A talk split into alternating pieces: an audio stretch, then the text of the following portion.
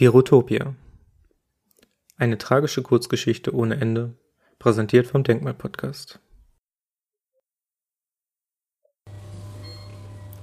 Es ist dunkel. Das erste, was ich höre, ist ein lauter und greller Maschinenton, der immer im Abstand von drei Sekunden auftritt. Einige Zeit später nehme ich eine tiefe männliche Stimme wahr. Der Patient wird wach. Das EKG schlägt aus. Und sein Herzschlag beschleunigt sich. Dann wendet sich die Stimme an mich.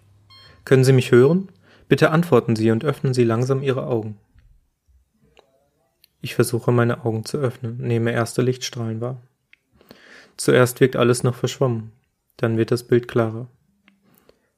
Ich bin in einem weißen Zimmer, welches durch Jalousien verdunkelt wird. In meinem Arm befindet sich die spitze Nadel einer Kanüle. Obwohl ich vermutlich mit Schmerzmitteln vollgepumpt bin, spüre ich den stechenden Schmerz der Nadel deutlich.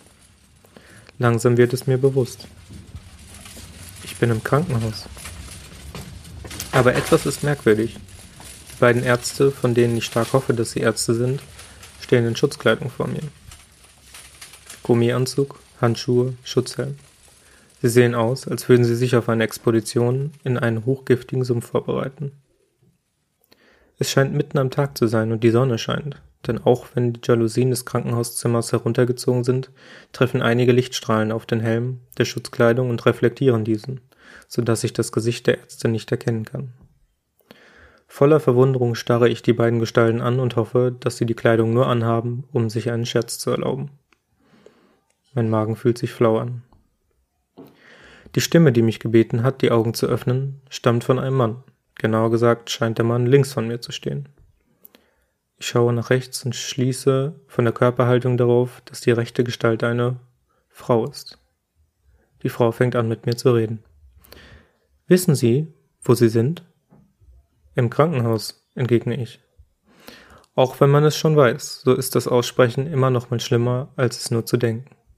Denn dann muss man es akzeptieren und kann es vor sich selbst nicht mehr leugnen. Richtig. Was ist das Letzte, woran Sie sich erinnern können? fragt mich die Ärztin. Ich schwieg für eine Weile, unfähig mein Unglück zu realisieren. Ich antwortete, ich war auf dem Weg in mein Büro. Habe ich dort einen Unfall gehabt? Der andere Arzt übernahm wieder. Ja, Sie sind in einen Autounfall verwickelt gewesen. Es war nicht Ihre Schuld, Sie waren nur zur falschen Zeit am falschen Ort. Derjenige, der Schuld hat, ist im Gegensatz zu Ihnen mit weniger Schaden davon gekommen. Sie hingegen. Der Arzt zögerte. Was? fragte ich. Sie lagen etwa zwölf Jahre im Koma. Wir hatten kaum noch Hoffnung, dass sie überhaupt aufwachen. Wir sind froh, dass sie nun wieder hier bei uns sind.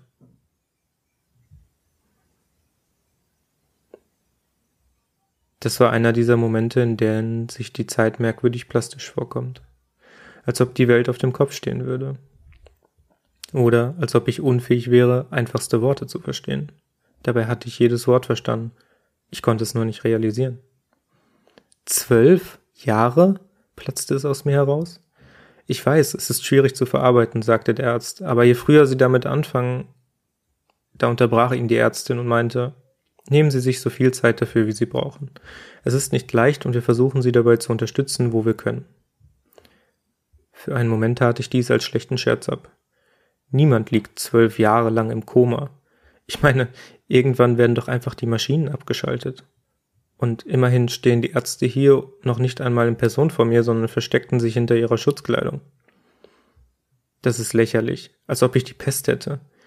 Die Ärzte spürten mein Unbehagen und auch wenn ich ihre Mimik nicht durch die Schutzkleidung sehen konnte, erkannte ich die Verlegenheit der Ärzte. Dann siegten meine Zweifel und mein Verstand über meine Hoffnung. Ich sagte den Ärzten, ich wolle alles wissen, welches Jahr wir haben, was in der Zwischenzeit passiert ist, wie es meiner Familie geht. Die Ärzte versicherten mir, ich würde alles erfahren. Zu meinem Schutz dürfte ich meine Familie erst in ein paar Tagen sehen. Doch ich würde Unterstützung von einem Psychiater erhalten, der mich schon am nächsten Tag besuchen würde. Nun bräuchte ich erst einmal etwas Ruhe. Soll mir nur recht sein. Auch wenn ich Warten hasse, so hasse ich es noch mehr mit Figuren aus Among Us zu sprechen. Abgesehen von meinem geistigen Ausnahmezustand und meiner Verwirrtheit ging es mir gut. Ich war schon immer recht anpassungsfähig gewesen. Meine Erinnerungen waren bis auf den Unfall vorhanden. Soweit ich es beurteilen konnte, waren auch sonst alle kognitiven Fähigkeiten vorhanden. Es waren keine Wunden mehr vom Unfall auf dem Körper zu sehen. Allerdings sind in der Zwischenzeit meine Muskeln atrophiert, so dass ich in den nächsten Wochen ein intensives Aufbautraining absolvieren musste, um wieder laufen und meine anderen Muskeln beanspruchen zu können. Außerdem wurden noch einige Tests mit mir durchgeführt, inwiefern ich sonst körperlich oder kognitiv eingeschränkt war. Das Körperliche wieder gerade zu biegen, war vermutlich auch nicht das Problem. Viel schwieriger war es wohl, sich von dem Schock zu erholen. In einer falschen Zeit aufzuwachen bedeutete, dass sich meine Familie, Freunde und Mitmenschen verändert hatten und ich wahrscheinlich auch meine Wohnung verloren hatte. Ich hatte zwölf Jahre an Lebenszeit verloren, geschweige denn von den Ereignissen, die sich in der Zwischenzeit ergeben hatten und die ich verpasst hatte.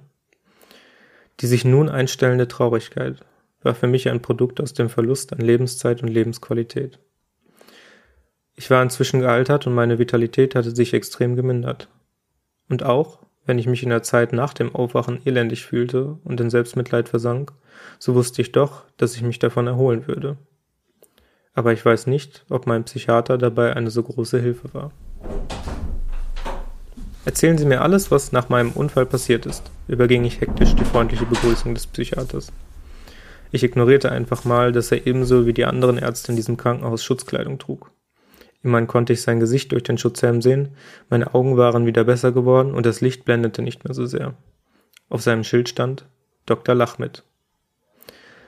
Dr. Lachmit runzelte die Stirn und überlegte vermutlich, wo er anfangen sollte. Wie Sie sicherlich noch wissen, John, war Ihr Unfall im September 2018. Heute ist der 21. August 2030.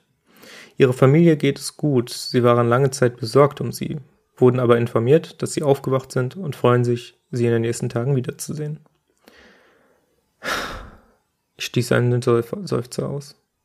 Immerhin das, dachte ich mir. Ich wusste, dass sie in der Zwischenzeit vermutlich die Hoffnung aufgegeben hatten, aber ich konnte es ihnen nicht verdenken. Und was ist sonst passiert? fragte ich. Warum läuft hier jeder in Schutzkleidung herum, als ob Ebola ausgebrochen ist? Dr. Lachmit lachte. Gott sei Dank nicht das auch noch. Dann wieder Stille. Ich sah ihn fragend an. Er merkte, dass er nicht um diese Antwort herumkam. Auch er seufzte und schilderte mir die Entwicklung der letzten Jahre. Ende 2019 ist das sogenannte SARS-CoV-2-Virus in China ausgebrochen oder wie jeder es inzwischen nur noch nennt, das Coronavirus. Wenn Sie mich fragen, ist die Bezeichnung etwas irreführend, da es viele Coronaviren gibt, aber wie dem auch sei. Seit dem Ausbruch hat sich die Welt ganz schön verändert. Einige Zeit lang versuchten die Regierungen der Welt, die Verbreitung des Virus mit verschiedenen Lockdowns zu begrenzen. Dies hat zu einer erheblichen Anzahl an sozialen und psychologischen Schäden in der Gesellschaft geführt, ganz zu schweigen von den wirtschaftlichen Existenzen, die vernichtet wurden. Dennoch war die Mehrheit der Gesellschaft für diese Maßnahmen. Im Jahr 2022 kam es dann zu einem erheblichen Anstieg an Toten. Keiner weiß so genau warum. Manche sagen, die Regierungen hätten einen Weg gefunden, das Virus schlimmer aussehen zu lassen, als es ist. Andere sagen, dies sei durch die Impfung entstanden. Wieder andere sagen, dass die langfristigen Schäden einer Infektion mit dem Coronavirus daran schuld seien. Was genau die Ursache ist, weiß niemand so genau. Die offizielle Version ist, dass der Coronavirus die Gesellschaft vor ungeahnte Herausforderungen stellt. Diese Herausforderungen könnten noch Jahrzehnte dauern und die Regierung tue alles dafür, um diese Herausforderungen zu meistern. Genau spezifiziert wird es nicht. Der Bevölkerung reicht es jedenfalls. Seitdem verbringen die Menschen den Großteil ihres Tages zu Hause. Mehr noch als vor dem Coronavirus. Lebensmittel bringen Drohnen nach Hause. Die herkömmliche Arbeit haben bis auf einige wenige Ausnahmen Maschinen übernommen. Die Menschen arbeiten nun Vollzeit im Homeoffice.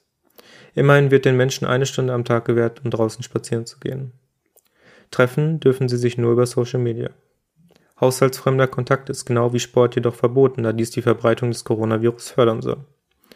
Durch die Änderung des Infektionsschutzgesetzes im Jahr 2022 hat die Regierung auch die rechtliche Befugnis, dies durchzusetzen.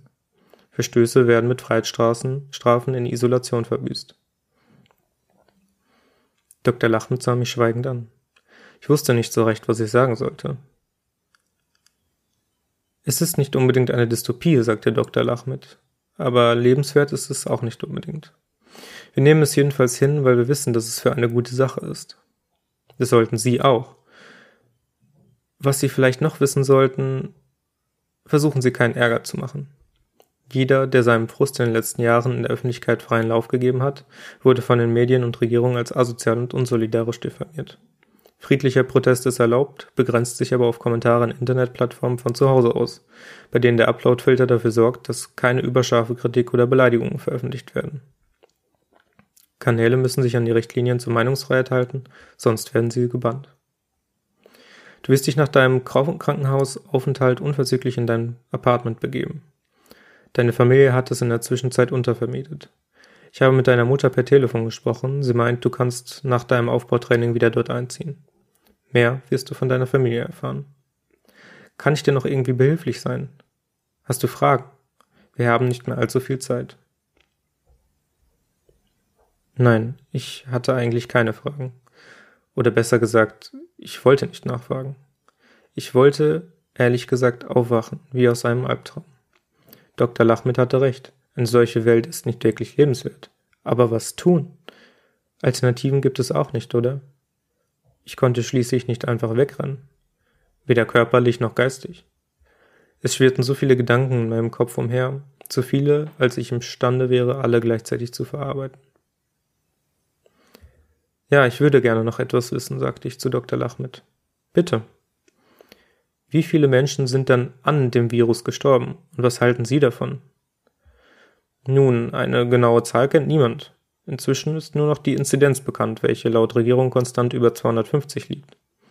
Bis 2021 sollen etwa 100.000 Menschen an dem Virus gestorben sein. Ab 22, 2022 wurde eine Politik fokussiert, die die Fallsterblichkeit und Todesfälle ausschließt und lediglich die 7-Tage-Inzidenz zitriert. Viele Wissenschaftler waren sich zum damaligen Zeitpunkt einig, dass dies eine gute Lösung darstellen wird. Was ich persönlich davon halte? Nun, mir steht eine Meinung nicht zu. Ich bin lediglich Psychiater. Das überlasse ich den Virologen und Epidemiologen. Wie bereits gesagt, ich denke, wir tun das Richtige. Dann schaute Dr. Lachmit auf die Uhr, verabschiedete sich mit einem Ich muss zum nächsten Patienten und huschte aus dem Krankenhauszimmer. Ich war wieder allein. Die nächsten Tage verbrachte ich in Einsamkeit. Bis auf den automatischen Servierservice, der mir ein klinisches Krankenhausessen brachte, bekam ich niemanden zu Gesicht. Ich hatte viel Zeit, mir Gedanken über das Virus zu machen, über das alle sprachen. Zu einer Meinung kam ich jedoch nicht. Dafür wusste ich einfach zu wenig.